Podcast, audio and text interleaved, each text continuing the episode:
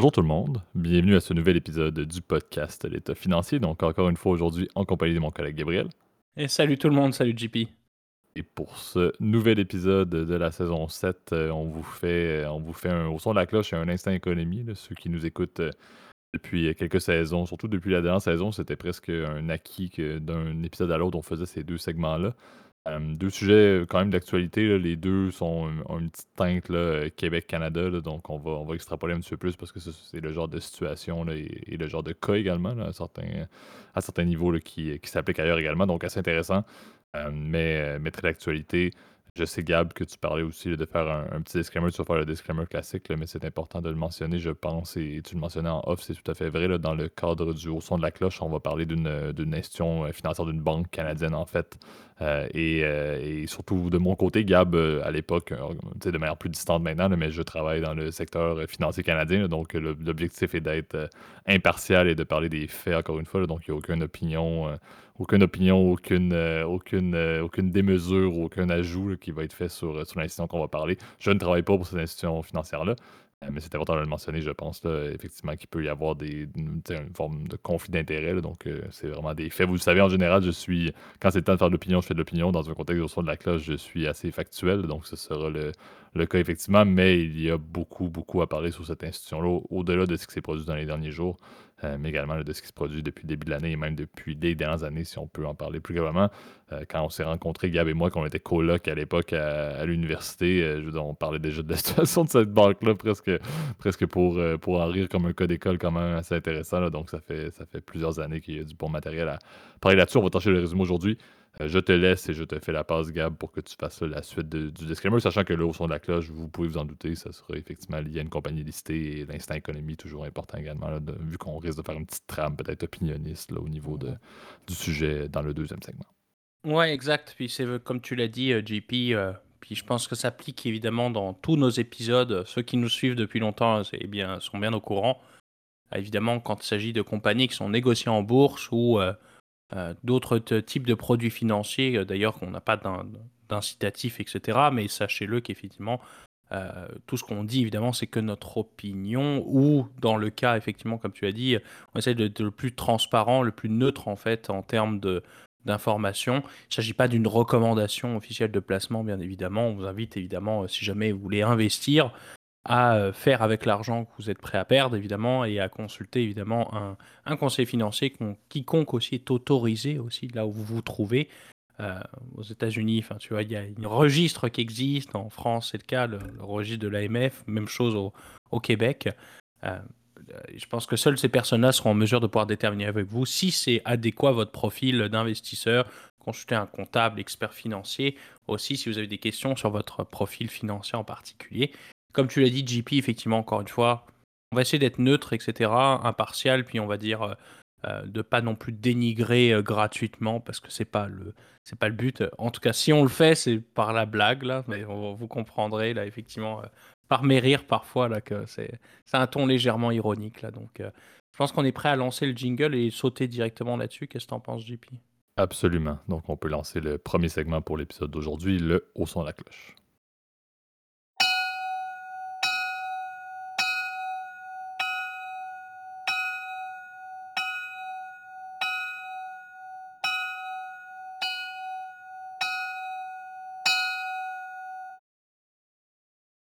Parfait. Donc, euh, on, a fait la trame. Ceux qui nous écoutent du Québec, vous en avez probablement déjà entendu parler ben oui. dans les derniers jours. Là, on veut parler des ennuis de, la Banque Laurentienne. je vais donner quelques faits intéressants, encore une fois, là, juste pour mieux connaître cette banque-là. À, l'origine, comme plusieurs banques, institutions financières canadiennes, il y a eu des fusions euh, qui ont amené plusieurs des grandes institutions de nos jours euh, à exister. La Banque Laurentienne, à la base, une des, des institutions souches, était fondée en 1846. Euh, c'est un titre qui est listé à Toronto sous le ticker LB pour ceux que ça intéresse de voir les, aléas, les hauts et les bas du, stock. Euh, c'est juste à la Montréal, activité principalement d'ailleurs basée également au Québec. Euh, on parle, selon les statistiques, ça a changé beaucoup et très drastiquement plus vers la baisse. on parlait à l'époque d'à peu 60 succursales, on parle de 160 ATM. Il y avait maintenant, il y en a un petit peu moins, je pense, que 3000 employés. Euh, mais on parle d'une compagnie qui, euh, a moins d'avis contraires, est, très loin du, euh, top 5 des grandes banques canadiennes. on parle peut-être de la huitième si on inclut HSBC Canada, qui je pense se situe septième, et, Et à ce moment-là, Banque Laurentienne serait la huitième en importance. market cap présentement d'à peu près 1,24 milliard au closing de, ce lundi d'enregistrement d'épisode. Et c'est un stock qui a perdu le 12% depuis le début de l'année. Euh, pourquoi on veut mettre un petit peu plus d'emphase là-dessus? Oui, chez Gab, tu vas peut-être vouloir en parler de plus du passé et de ce qui s'est produit dans les derniers mois, mais on veut surtout parler de la dernière semaine.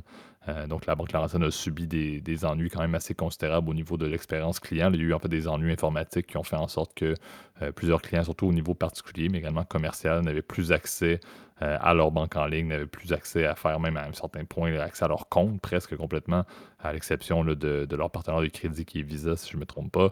Euh, donc, vraiment, un contexte où euh, ben, les clients étaient un petit peu mis à mal de ne plus avoir accès à leurs finances, qui est un acquis normalement du système financier. Chaque institution a l'obligation de rendre accessibles les dépôts et les retraits et n'importe quelle forme de transaction. C'est presque l'acquis depuis le fondement des banques. Euh, et souvent, on parle de ce type-là qui peuvent durer quelques heures. Puis quand ça fait quelques heures, ça fait les manchettes, que ce soit une banque américaine, une banque en Europe, une banque canadienne. Normalement, ça devrait être le cas. Euh, la Laurentienne, la résolution n'est même pas encore complétée aujourd'hui. Je pense que ça fait déjà huit jours complets euh, que la, panne a commencé. Euh, donc, on se retrouve avec un contexte qui est assez fascinant, euh, du moins en termes d'historique, parce que ce n'est pas une, pas une petite banque. Oui, encore une fois, ce n'est pas, euh, si on parle de l'organigramme des grandes banques canadiennes, par exemple, on a la Banque royale du Canada, qui est une des grandes banques également en Amérique du Nord, mais c'est sûr que le système financier canadien est plus petit. ça serait arrivé à une grande institution américaine, c'est sûr que ça aurait fait les manchettes. Ce qui est assez étonnant, c'est que ben, la résolution n'est pas encore là, et non seulement la résolution n'est pas encore là, donc 7, 8, 9, et ça va continuer possiblement avant une résolution complète de l'expérience et des services. Non seulement ça s'est arrivé, mais il y a eu aussi une gestion qui a été assez problématique, justement. On en parlait, les médias ont commencé à, soulever ça, puis ça, a été mis au jour, mais on n'entendait pas beaucoup de nouvelles de la part de la direction de la Banque Laurentienne. Et ça a amené justement aujourd'hui à ce que la, PDG euh, soit, soit de ses fonctions par le conseil d'administration. Le président du conseil d'administration a également été remplacé. Donc, on se retrouve avec soudainement effectif immédiatement un nouveau PDG et un nouveau président du conseil d'administration qui doivent remettre en place, non seulement ben, mettre un terme à cette grande panne-là qui euh, affecte énormément les, clients en place, mais également doivent remettre la Banque Laurentienne sur les rails par la suite parce que qui dit 7-8 jours où je n'ai pas accès à une expérience client complète, c'est sûr qu'en tant que client, on a peut-être assez, surtout de nos jours avec la facilité de transfert à, certains égards, certains vont dire, je, vous écoute, que c'est pas si facile que ça, euh, transférer tous ces, ces, actifs et ces passifs euh, d'une banque à l'autre, mais c'est quand même beaucoup plus simple que ce l'était à l'époque, disons-le comme ça. Euh, mais on se retrouve quand même avec une crise qui n'est pas terminée, donc la rétention des clients va être majeure. Et qu'est-ce que cette banque-là peut faire maintenant?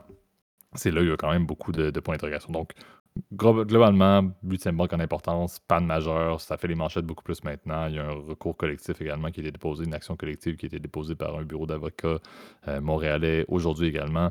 Euh, donc, on se retrouve avec une situation très critique, mais également, c'est important de mentionner que cette banque-là avait euh, quand même eu quelques problèmes dans les derniers mois, dernières années, je te mets la, table, Gab, pour que tu puisses continuer. mais c'était une banque qui, il y a quelques mois à peine, regardait vers une transition d'un plan stratégique, vers possiblement essayer de se faire acheter par une autre institution parce que leur possibilité de croissance était vraiment limitée. C'est une banque qui a essayé de faire un virage à certains degrés numériques, d'amener une expérience qui était unique, entre autres avec les ATM dans le transport collectif montréalais. Donc, il y a eu plusieurs gros investissements qui ont été faits euh, pour tenter de distinguer cette banque-là des autres grandes banques canadiennes mais ils ont réalisé au final que les coûts d'investissement étaient similaires à ce que les grandes banques doivent faire, surtout en termes de technologie, mais euh, amortis sur un bassin de clients qui était beaucoup plus faible. Donc, il y a eu vraiment beaucoup de problèmes au niveau, je pense que c'était un plan 7 ans qui avait mis en place de mémoire euh, pour essayer d'amener une espèce de coup volet digital à la Banque Laurentienne, puis changer beaucoup l'expérience par rapport à ce que c'était à l'époque.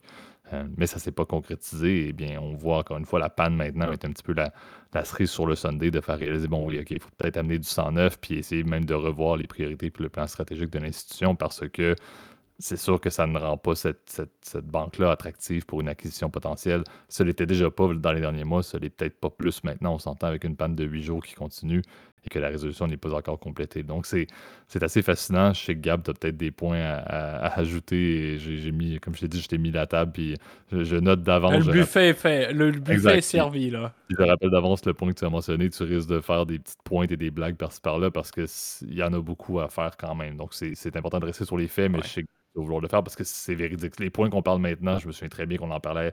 Là, ça fait quoi? Ça fait sept ans qu'on se connaît. on en parlait à l'époque. Donc.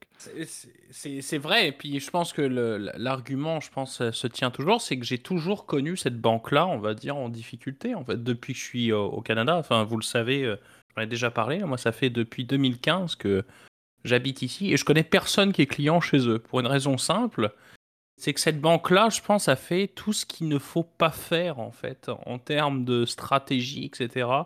Euh, ils ont accumulé énormément de retard dans leur digitalisation. Enfin, c'était limite pathétique. Hein. je veux dire, euh, euh, pour vous donner un, juste un aperçu même simple, c'est que la Banque Laurentienne n'a sorti son application mobile que l'année passée, en 2022 quand même. Donc déjà, tu te vois un peu le, contexte dans lequel tu effectivement et, cette banque-là. Bon, comme tu l'as dit, c'est sûr que c'est un contexte un peu particulier. Alors, tu as dit que c'était la huitième banque. Petite correction, c'est la septième en fait.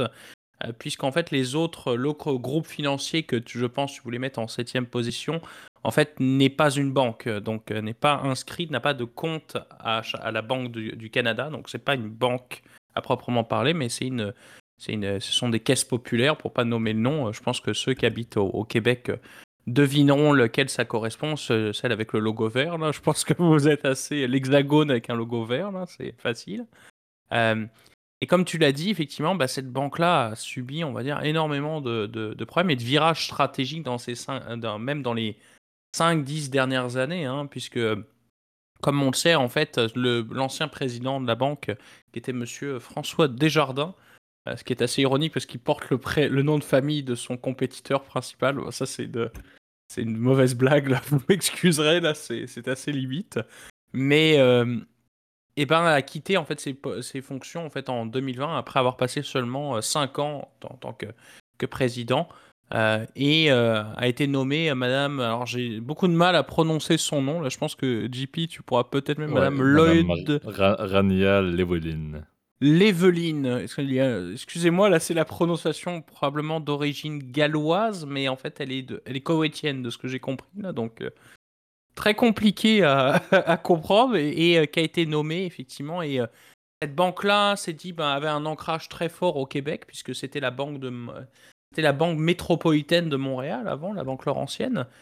et ben a décidé de se diversifier à l'extérieur du Canada, ça a pas à, à l'intérieur pardon du dans ce qu'on appelle le Rest of Canada au Québec, là, donc euh, en Ontario, etc.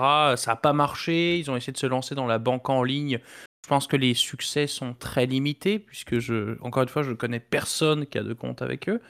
Euh, franchement, faites le test. Euh, qui a un compte chez eux, quoi? Je pense que c'est le meilleur indicateur aussi.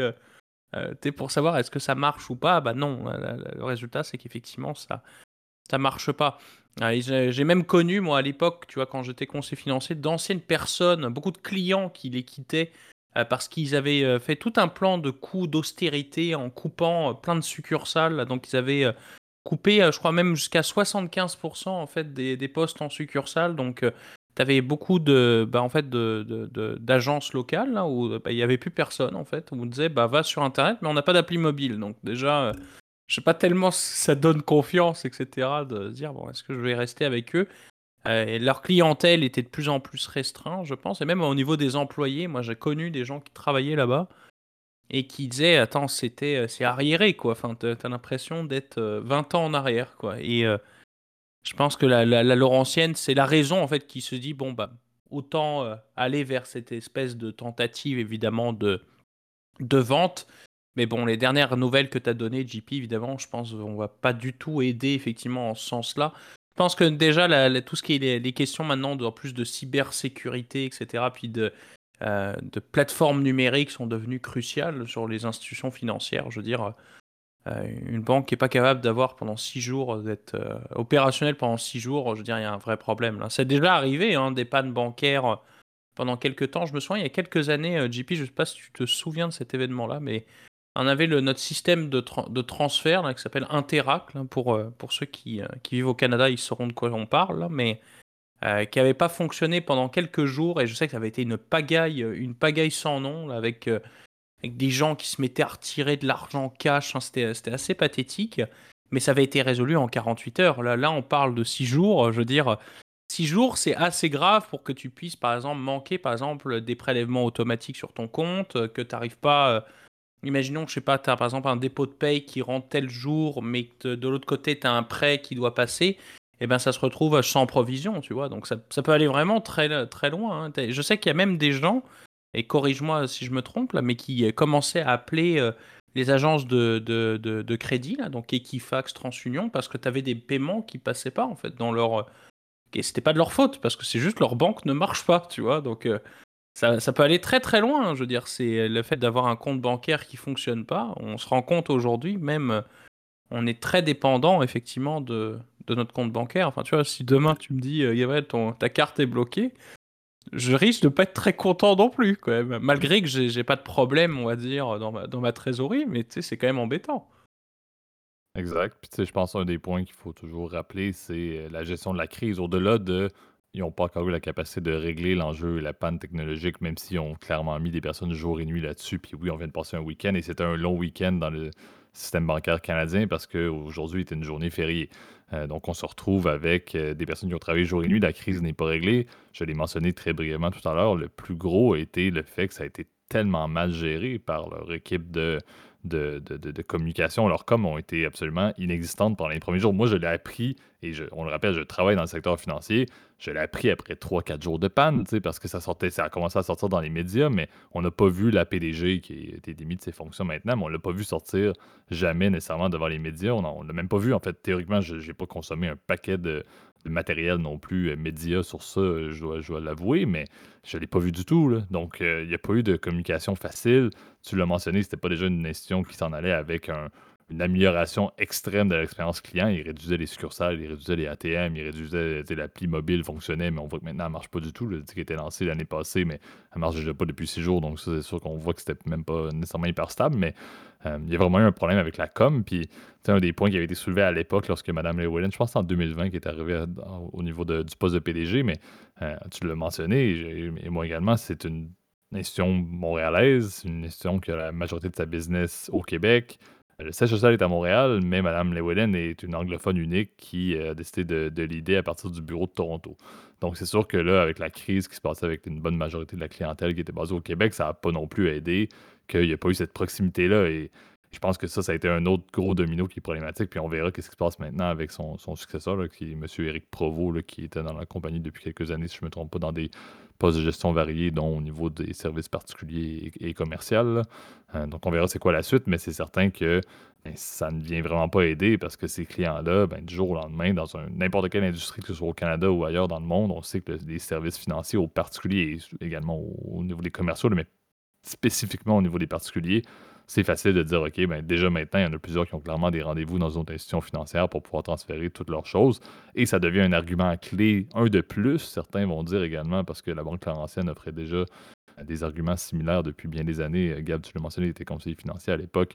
tu avais clairement une capacité de pouvoir parler à des clients qui avaient des actifs ou des passifs à la Laurentienne pour leur... parce qu'il y avait déjà des, des- des- quelques problèmes. Mais là, maintenant, c'est sûr que c'est encore une fois, c'est quelque chose qui va rester pour tellement longtemps un argument pour favoriser le fait que les clients sortent de la Laurentienne que j'ai de la misère à croire qui c'est comment est-ce qu'ils vont développer de l'acquisition client au net. Ils vont clairement continuer à en perdre et à un rythme qui va être encore plus élevé avec ça. J'ai vraiment hâte de voir qu'est-ce qui va se passer parce que j'étudie là-dedans encore à temps partiel. Ça m'intéresse beaucoup le, le genre de transition digitale que les banques peuvent faire. Et ils n'ont plus la capacité, ils n'ont pas nécessairement les finances pour backer, encore une fois. La performance financière n'a pas été excellente. Ils ont eu une baisse de leurs euh, bénéfices, je pense, au premier trimestre de 7% Donc, tu sais, les chiffres sont pas très bons non plus. Non seulement ça se passe pas su- super bien au niveau de l'expérience client et tout, mais en plus, les chiffres sont pas tout à fait là. Euh, donc, je me dis, ils n'ont pas nécessairement le, le backing financier pour essayer de faire quelque chose qui serait radical parce que c'est le genre de banque qui devrait accepter de dire on va faire quelque chose de différent dans le, système financier canadien plutôt que de suivre le modèle des grandes banques qui sont devant nous, qu'on ne va clairement pas pouvoir rattraper et qu'on risque de même plus perdre nos clients. Si on fait rien pour changer drastiquement euh, la manière dont on opère, on, on va juste perdre des clients au fur et à mesure. Donc, c'est là où je pense que ça vient juste mettre encore plus d'emphase et c'est pas quelque chose qui était requis parce qu'on disait également. Gab et on en parlait de la Banque Laurentienne depuis l'université. Donc, ça fait des années, mais c'était surtout les personnes qui étaient soit clients à la Laurentienne ou les initiés, les personnes qui travaillent ou qui s'intéressent ou qui ont étudié en finance, qui connaissaient cette banque-là et les intérêts. Le commun des personnes au Québec vont connaître la Banque Laurentienne parce que tu vois ça euh, sur une affiche quand tu passes euh, sur une rue, euh, peu importe, mais en tant que tel, le monde n'avait pas nécessairement un grand regard sur les dessous et les problèmes, alors que là, maintenant, c'est au grand jour, ça a fait le tour des journaux le tour des médias possibles au Québec, entre autres, et même un peu au Canada, puis ça va peut-être continuer également à l'international, parce que les journaux financiers, c'est le genre de truc qui s'arrache. Ça reste un sujet absolument fascinant. Une banque listée, que ça fait huit jours que ça marche pas, c'est fascinant. Euh, mais c'est pas très très bon parce que ça vient encore une fois mettre beaucoup plus le, fameux la cible, si on peut dire, dans le dos de cette institution financière. -là. Donc, oui, euh, puis, on oublie quand même un, on oublie quand même un point quand même majeur, c'est au niveau des employés, parce que c'est bien mmh beau, euh, on va dire, tout ça, là, tous ces événements-là, mais qui c'est qui va subir, on va dire, le... Bah, les actionnaires, bon, ça c'est sûr, mais je pense qu'il y a quand même aussi le côté important, ok, surtout que c'est une, une, banque qui a un ancrage très fort, comme tu l'as dit, dans la province. donc c'est vrai que c'est assez regrettable. Et puis, de, à mon souvenir, et puis encore une fois, c'est là où c'était drôle, parce que moi j'ai le souvenir quand j'étais conseiller financier que j'avais énormément de demandes de transfert. Euh, je sais pas, par exemple, euh, quand je gérais des prêts, par exemple, euh, c'était des rapatriements, etc. Même chose pour les, les, épargnes, puis les, je sais pas, les, les placements, etc. Et eh ben, les gens quittaient, et puis c'était une clientèle souvent très âgée, etc., peu à l'aise aussi avec les technologies. Alors, souvent, c'est tous des changements, si tu veux, pour cette, cette clientèle-là aussi, qui est souvent pas habituée, qui a fait affaire avec la même institution depuis, euh, depuis 30 ans. Là, je, vois, je, je, prends comme exemple mes grands-parents, là, mais bon, c'est côté français, là, mais c'est la même chose. Hein. Si tu leur disais demain, bah, en fait, vous allez changer de d'agence, déjà, ils ont du mal, si tu veux. Des fois, euh, ils arrivent maintenant à utiliser un, un iPad. je, suis quand même, je me sens fier, là, mais euh, dire, va changer de compte, va changer tous les transferts, etc. C'est tout un bouxon et je pense que c'est ça complexifie évidemment beaucoup de choses pour à toutes les parties prenantes, bah, les clients, effectivement, les employés, euh, les actionnaires, euh, euh, aussi la communauté, aussi les gens qui ont accès, qui ont leur succursale. C'est ça qui est, qui est encore resté ouvert. C'est sûr que c'est embêtant pour eux. Donc, je ne sais pas trop comment ça va se profiler en sachant que la transaction qui avait été annoncée en début d'été a finalement été annulée. Parce que je crois que c'était Deloitte qui était censé occupé de ce euh, s'occuper du mandat de la vente de la Laurentielle, je pense que ça a complètement foiré, il n'y avait pas assez d'acheteurs.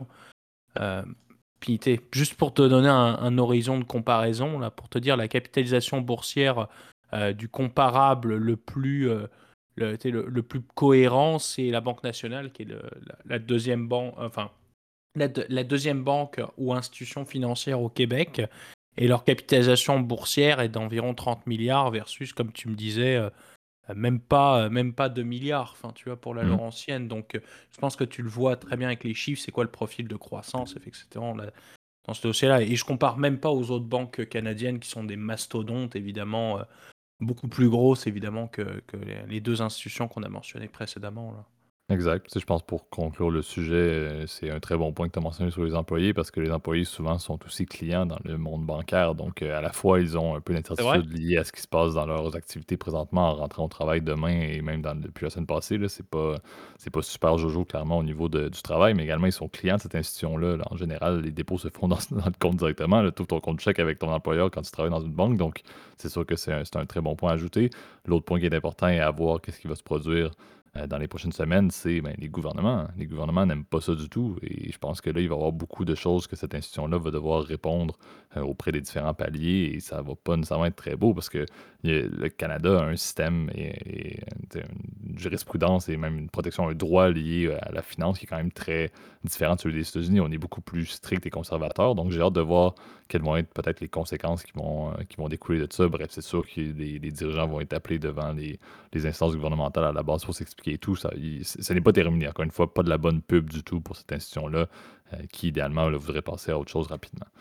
Euh, oui, puis, ça pose d'autres questions aussi. C'est ça, comme tu l'as dit, JP, de tout ce qui est les questions de droit au compte. On sait que c'est quelque chose qui est qui est pas mal discuté, effectivement, surtout dans les pays où tu as des questions de sous-bancarisation qui sont importantes.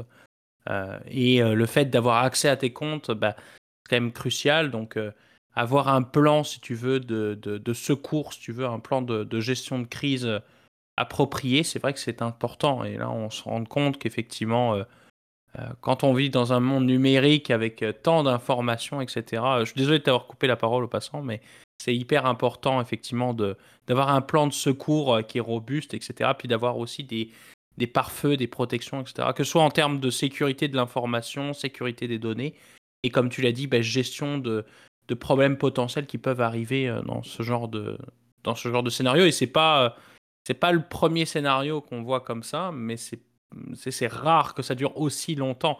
Euh, j'ai le souvenir, tu vois, pareil, le compétiteur avec un logo vert, j'ai le souvenir qu'il y a quelques années, euh, c'était pareil, quasiment chaque semaine, tu avais, un, avais parfois pendant 3-4 heures l'application qui marchait pas, donc c'était assez pénible. Mais euh, c'est 3-4 heures, tu peux prendre un café, bon, puis tu, tu feras ça bah, plus tard, c'est pas grave. Là, je pense que pendant 7 jours, ça commence à être inquiétant, tu vois, donc mm. c'est à suivre. Là. Je, Exact. Je pense qu'il n'y a, pas grand-chose à rajouter. C'est important de mettre l'emphase là-dessus, c'est de le décortiquer un petit peu plus parce que, comme on l'a dit, des fois, ça devient un peu sensationnaliste dans le monde des, des nouvelles. Euh, mais effectivement, la conclusion, comme on fait souvent dans ce genre de scandale ou de sujet où euh, bon, il y a des personnes impactées, on espère toujours que la panne se règle rapidement et que les résultats soient favorables à la fois pour les employés, parce qu'il faut toujours, toujours, toujours saluer les employés dans ce temps-là, mais également pour les clients, parce que ça reste qu'une institution financière devrait être apte à servir ses clients 24-7 euh, normalement. C'est ce qu'on espère être un acquis. Espérons que ce soit le cas pour la suite et que les bonnes choses soient faites et soient mises en place rapidement. Passons maintenant à notre deuxième segment pour l'épisode d'aujourd'hui, l'instant économie. Parfait. Donc, euh, j'en ai parlé d'actualité-ish, certains vont dire. Euh, on va parler de l'Inflation Reduction Act ou l'IRA, qui, vont, euh, qui vont le nommer aux États-Unis, qui est un, acte qui a été mis en place là, en, en, 2022, le 16 août 2022, si je ne me trompe pas. Euh, et pourquoi est-ce que je voulais en parler, c'est que ça a fortement influencé, si on peut dire, les décisions du gouvernement fédéral et en fait des différents palais gouvernementaux canadiens euh, qui ont décidé d'emboîter le pas un peu à ce que l'IRA, si on peut dire, on pourra le nommer comme on veut dans les prochaines minutes, euh, mais cet acte-là qui a eu un impact significatif au Canada également sur un projet qui est très fort, entre autres du gouvernement du Québec et du Canada, euh, qui est l'espèce de segment batterie du Québec, donc une espèce de grande revitalisation de l'industrie canadienne et québécoise euh, visant à pouvoir euh, subvenir énormément aux besoins de batteries, entre autres de l'industrie automobile, des EV. donc, il y a eu une acquisition, pas une acquisition, mais un deal qui a eu lieu avec une, grande compagnie suédoise qui fait dans le monde des batteries qui va s'implémenter sur, la rive sud de Montréal dans les prochaines années et c'était basé sur des subventions gouvernementales absolument fascinantes au Canada, mais le gouvernement Trudeau, qui est au fédéral, et le gouvernement Legault, qui est au provincial au Québec, se sont appuyés sur le fait qu'on ben, a mis un peu en place le même genre de politique qui était euh, prescrite dans l'Inflation Reduction Act aux États-Unis. Donc, je trouvais ça intéressant d'aller à la source. Donc, ça influence beaucoup les décisions au Canada, le segment batterie, peu importe comment il le nomme. il y a une terminologie un peu particulière qui donne à à cette, euh, à cette nouvelle, euh, cette nouvelle, ce désir-là du Canada et du Québec d'être vraiment des, des, euh, de faire part très importante dans la chaîne, dans la chaîne logistique et la chaîne d'approvisionnement des batteries. Mais d'où est-ce que ça sort et l'Inflation Reduction Act, qu'est-ce qu'il y en est? je trouve ça bien. Donc, c'est passé sous Biden, vous pouvez vous en douter.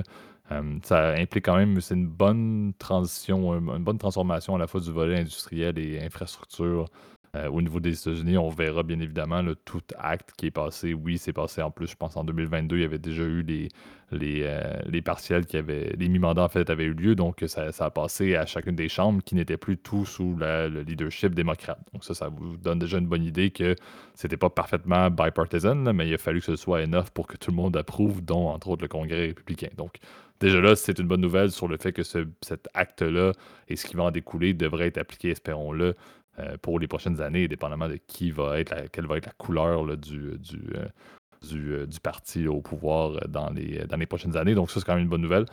souvent, sinon, c'est des belles paroles. Ça, c'est un peu d'opinion. C'est beau faire des actes, mais quand ça peut être révoqué dès que l'autre gouvernement tombe en place, ça ne sert pas grand-chose. Cela, on verra, mais c'est quand même bien parti.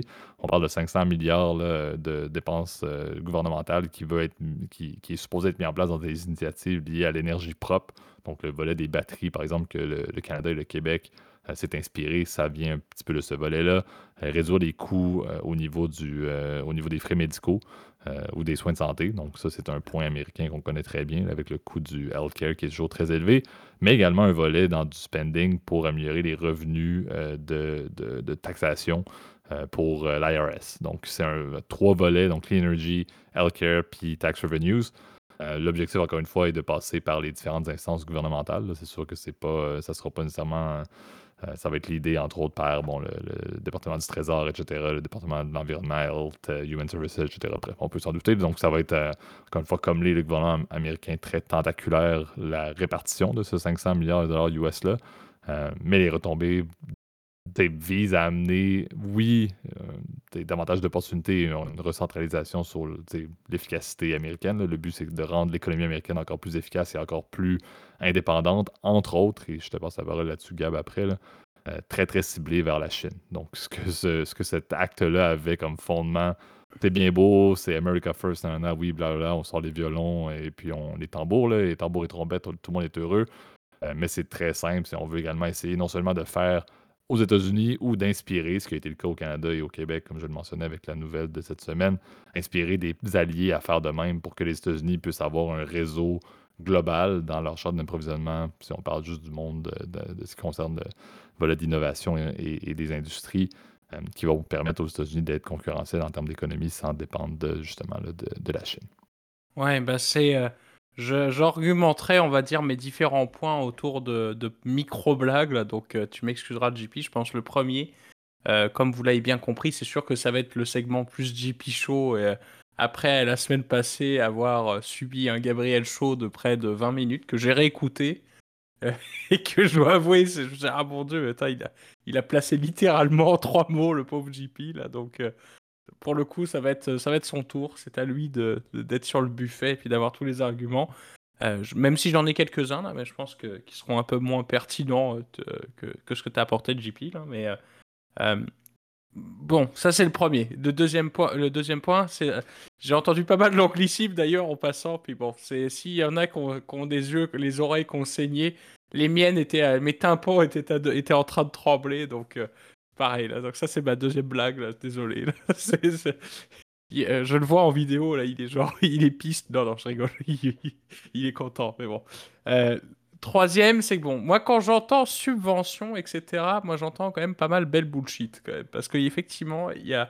Ça semble être un espèce de wrap-up, et là, pardon de l'anglicisme, d'un espèce de concentré de plein de projets de loi différents qu'en fait, qui ont été mis ensemble dans l'Inflation Reduction Act. Et comme tu l'as dit, effectivement, JP, ben, ça inclut plusieurs clauses, puis plusieurs domaines d'expertise en fait de cette, euh, de cette loi. Euh, notamment, ben, on en a parlé déjà pas mal dans le, dans le podcast précédemment, mais le fameux plan d'infrastructure fait partie du Inflation Reduction Act, hein, parce que ça prévoit en fait un investissement, je crois, entre 40 et 55 milliards de dollars en fait dans l'infrastructure aux États-Unis. Énormément d'investissements, et je crois que c'est à peu près la moitié du plan euh, dans la transition énergétique. Alors, tu vas me dire, c'est quoi le rapport avec l'inflation?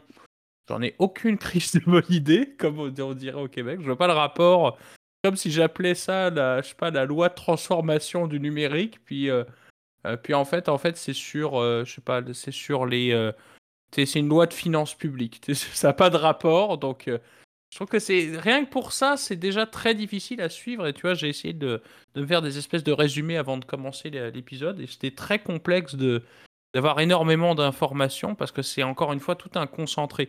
Tu l'as dit, euh, des questions, il y avait des questions évidemment qui étaient assez consensuelles au sein des deux chambres. C'est pour ça que je pense que cette, cette loi-là ne sera pas révoquée effectivement euh, euh, à l'arrivée des républicains parce qu'il y a eu, si jamais ils arrivent, hein, si jamais ils arrivent, en tout cas sur à la Chambre des représentants parce que je crois que le, le, les, euh, c'est les, euh, corrige-moi si je me trompe, mais les, les démocrates ont encore la Chambre des représentants ou c'est le contraire, ils ont le Sénat. C'est le Sénat. Les démocrates ont encore le Sénat, la Chambre des représentants. Euh, et pas ces républicains. Exactement. C'est ça. Puis d'ailleurs, c'est drôle, il y a aussi de l'instabilité au niveau du chef des Républicains à la Chambre des représentants. C'est ça. Et même justement, il commence à se penser est-ce qu'on n'irait pas le, le, foot dehors, etc. Ouais, parce qu'on sait que McCarthy, à la base, ça a été très compliqué pour qu'il y ait sa nomination. On avait fait un épisode là-dessus. Et en fait, c'est que l'aile un peu extrême du, euh, des républicains dans le Congrès continue à faire des siennes à chaque vote possible pour ne pas nécessairement voter automatiquement avec les républicains. Donc ça complique énormément la tâche parce que, et là je, fais, je te redonne la parole par la suite, mais si on parle juste des, des négociations liées au acte, dans la Chambre, les démocrates n'ont pas tout. Donc, c'est sûr que les républicains peuvent déjà essayer d'avoir des, avantages ou des modifications des actes qui sont proposés par les démocrates à la base. Mais non seulement ils veulent faire des modifications, mais dans les modifications que les républicains demandent, ben, les républicains ne s'entendent même pas sur les modifications à demander. Parce que l'aile extrême un peu plus du Parti républicain euh, fait du trouble à chaque fois et ben, McCarthy a besoin de ces personnes-là pour voter au final. Donc c'est un bordel complet parce qu'il y a réellement comme trois groupes à la, Chambre d'une certaine manière parce que l'aile euh, républicaine un petit peu extrême fait du trouble et, ne, garantit pas automatiquement d'appuyer le, côté républicain à chaque, à chaque vote requis.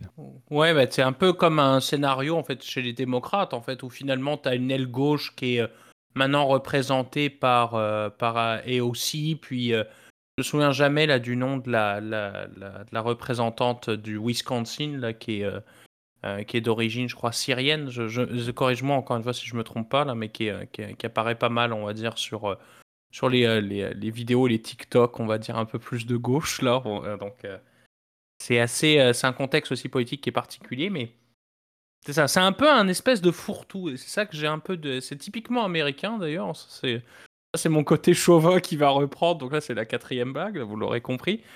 c'est un, côté typiquement américain de mettre effectivement, d'essayer de, mélanger effectivement plein de lois différentes. Enfin, tu vas me dire, là, par exemple, il y a eu le changement par rapport des clauses qui sont liées euh, au remboursement de, certains produits, notamment l'insuline, puisque ce dernier, euh, euh, le coût de l'insuline va être limité, je crois, avec ce, avec ce, avec ce programme-là, à 65 dollars par mois maximum là, pour les Américains. C'est d'autant plus, comment dire, inquiétant, c'est que l'insuline, c'est un produit qui est disponible, je pense, partout dans le monde euh, pour des, euh, pour des prix complètement euh, ridicules. Hein. Je veux dire, c'est des centaines de milliers de personnes, voire des millions de personnes dans le monde qui vivent, qui ont besoin de l'insuline tous les jours. Et puis, on le trouve, je crois, dans la plupart des pays à moins de 2, dollars par dose, alors qu'aux États-Unis, bah, les prix étaient complètement délirants, justement, avant l'instauration de ce prix maximum. Les, compagnies pharmaceutiques se faisaient des milliards sur un produit euh, tout con, je veux dire, qui est facilement fabricable ou euh, qui n'a plus de brevet, etc. Parce que la question des brevets est assez cruciale hein, aux États-Unis, puisque c'est là où les compagnies. Pourquoi les compagnies investissent d'ailleurs en, en, recherche médicale aux États-Unis bah, C'est tout simplement c'est là où c'est le plus rentable. C'est malheureux. C'est, le capitalisme. Hein. C'est là où, euh, où les gens sont. Les compagnies, elles sont pas stupides. Elles vont investir là où elles peuvent effectuer le, meilleur rendement sur leur, leur, capital investi, tu vois. Donc ça fait partie évidemment de ces, clauses-là. Alors, euh, moi, je, on n'est pas fondamentalement, on n'est pas contre effectivement ou pour ce, projet de loi-là, mais le fait effectivement que ce soit présenté comme un espèce de plan d'inflation, alors que ça n'a pas vraiment grand-chose à voir avec de l'inflation, mais c'est plus de la transition énergétique. Tu as même des clauses sur des crédits carbone, tu as des clauses sur euh, la transition énergétique, sur par exemple la construction de centrales euh, électriques. Euh, avec des incitatifs aussi pour changer de véhicule vers un véhicule électrique. c'est un peu inquiétant. Mon dernier point, puis je pense qu'après, JP, tu auras encore une fois plus de cartouches pour pouvoir tirer, là, mais moi, la, question que je me pose, c'est plus au niveau des subventions. On sait que c'est un, un, sujet qui est très controversé, là, les subventions, parce que ça met en compétition effectivement les producteurs américains ou les manufacturiers américains de, véhicules électriques avec euh, les compétiteurs à travers le monde, notamment, euh, bon, alors les Chinois, évidemment, on, on essaie d'éviter de les avoir euh, en fait, dans le monde occidental, en Europe notamment, mais ça met effectivement une compétition qui est indue vers les fabricants européens de voitures, notamment bah, les Allemands, puis les Français, effectivement, qui ont quand même souvent des coûts de, production qui sont plus élevés euh, qu'aux États-Unis, euh, d'autant plus que beaucoup de produits euh, aux États-Unis en fait proviennent en partie du Mexique, puis la chaîne d'approvisionnement en fait elle se fait à travers les trois pays du du USMCA là, qui est le nouveau accord de libre échange nord-américain, l'ALENA V2 là, donc c'est on arrive en fait à optimiser un peu plus les coûts effectivement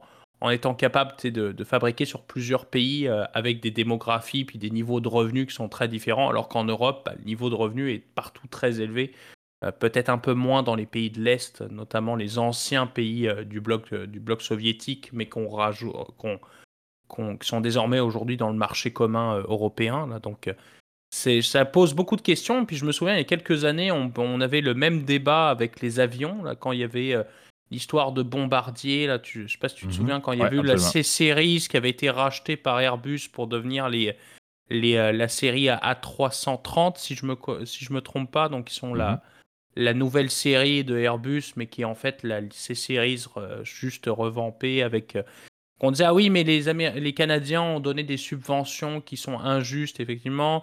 ah, Airbus a des subventions européennes alors que Boeing en a pas, alors qu'en fait Boeing en a évidemment, évidemment énormément. Enfin, ils, se sont gavés même de contrats publics gouvernementaux, parfois surpayés parce que Boeing, en fait, respectait pas les conditions en fait de, marché pur, alors que il y a les mêmes problématiques, par exemple avec SpaceX, dans le spatial, dans tous les domaines stratégiques, effectivement, posent énormément de questions. Puis je trouve que le, fait de rajouter toujours de l'argent public effectivement derrière, bah, ça crée de la compétition qui est indue, alors qu'aujourd'hui, dans les règles du marché international qu'on a définies, euh, donc les règles de l'Organisation mondiale du commerce, ça, ça devrait pas être légal et, et ça ne devrait pas être normal que ce soit le consommateur au final bah, qui... Euh, en fait, c'est surtout le, je veux dire, les citoyens qui se retrouvent à, avoir à subir, si tu veux, les aléas d'une concurrence qui est, euh, qui est pas parfaite en fait, parce que là du coup tu crées euh, pas les conditions d'un marché parfait, ce qui serait normalement l'idéal évidemment de,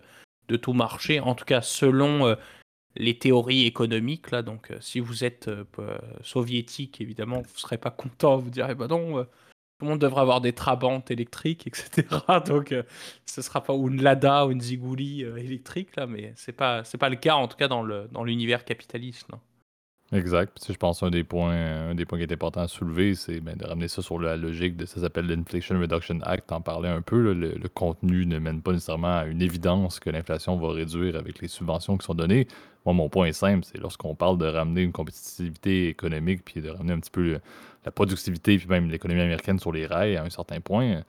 On prêt à dire que les subventions, c'est réellement quelque chose qui vient balancer l'inflation facilement. Donc, euh, on s'entend que 500 milliards de dollars US qui sortent des coffres du gouvernement américain, entre autres, pour favoriser les revenus de taxation, ben, il va y avoir quand même des billets qui vont être imprimés là-dedans. Donc, il y a certains mécanismes qui vont être utilisés pour que ces 500 milliards-là soient répartis euh, à gauche et à droite dans euh, bon, un menu un peu, comme tu l'as dit, euh, avec des corrélations un petit peu louches en termes d'endroits où, ça va être, où ça va être investi.